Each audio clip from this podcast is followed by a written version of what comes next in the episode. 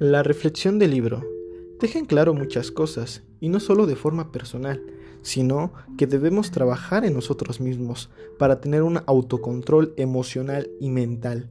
El dominarse a uno lo es todo. Recalco esto porque es el factor principal. ¿Por qué? Porque ¿cómo puedo ayudar a otros si no me puedo ayudar a mí mismo? En el pensar antes de actuar, en cómo influyen mis actos en los demás y reflexionar si hice bien o mal, o si solo estoy pensando en mí o también estoy pensando en los demás al mismo tiempo. ¿Qué quiero lograr con lo que diré o con lo que haré? ¿Realmente valdrá la pena? ¿Y si es eso lo que realmente quería conseguir yo? Pero no todo puede ser como esperamos, tenemos que aceptarlo. Hay cosas que no se pueden cambiar o cosas que no se pueden evitar.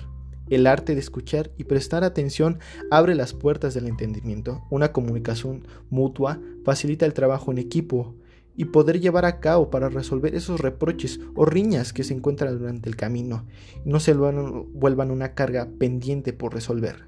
Las diferencias nos complementan y no podemos cambiar eso solo porque no coincidir en pequeños detalles. Usar esas diferencias para expandir nuestro sentido de lo que ya somos y no cometer el error de destruir esas grandes oportunidades. Como ley de vida y punto importante, reconocer nuestros errores. No somos seres perfectos y las equivocaciones no son malas, al contrario, nos dan oportunidades de mejorar. Y si alguien nos corrige, hay que agradecerle que se toma la molestia de ser alguien importante para ellos.